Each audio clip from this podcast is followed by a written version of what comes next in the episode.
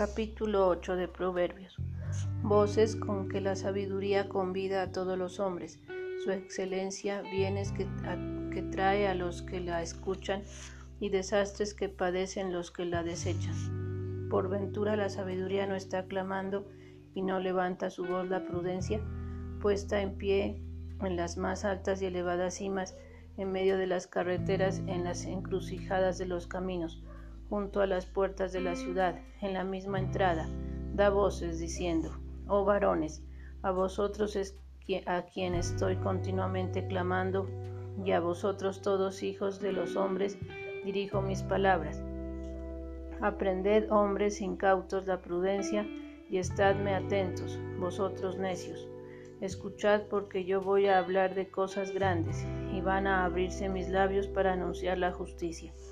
Publicará mi boca la verdad que he estado meditando, y mis labios abominarán la impiedad. Justos son todos mis discursos, no hay en ellos cosa torcida ni perversa. Son rectos para aquellos que tienen inteligencia y fáciles para los que han hallado la ciencia.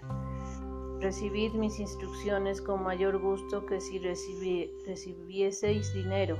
Anteponed al oro la ciencia puesto que vale más la sabiduría que todas las joyas preciosísimas y nada de cuanto puede apetecerse es comparable con ella.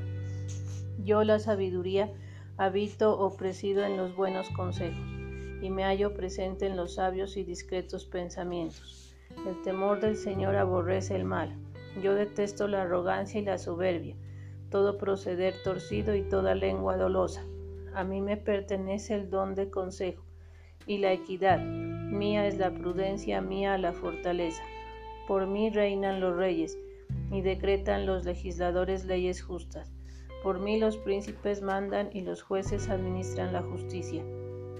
Yo amo a los que me aman y me hallarán los que madrugaren a buscarme. En mi mano están las riquezas y la gloria, y la opulencia y la justicia pues más valen mis frutos que el oro y las piedras preciosas, y mis producciones que la más acendrada plata. Yo camino por las sendas de la justicia, por la carretera de la rectitud, a fin de enriquecer a los que me aman y henchir sus tesoros.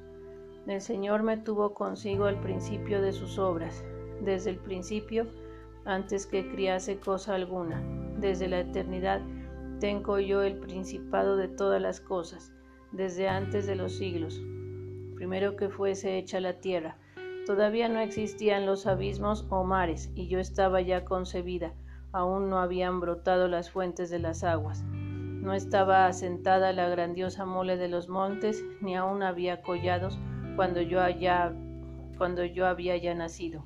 Aún no había criado la tierra, ni los ríos, ni los ejes del mundo cuando extendía él los cielos estaba yo presente. Cuando con ley fija encerraba los mares dentro de su ámbito. Cuando establecía ya en lo alto las regiones etéreas y ponía en equilibrio los manantiales de las aguas. Cuando circunscribía al mar en sus términos e imponía ley a las aguas para que no traspasasen sus límites.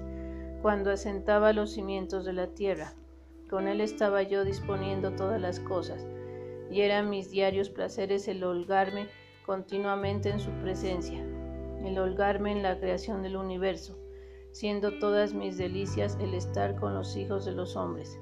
Ahora pues, oh hijos, escuchadme, bienaventurados los que siguen mis caminos, oíd mis documentos, y sed sabios, y no queráis desecharlos.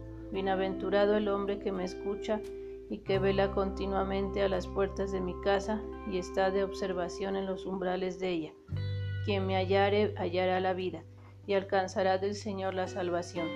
Mas quien pecare contra mí dañará a su propia alma. Todos los que me aborrecen a mí aman la muerte. Palabra de Dios.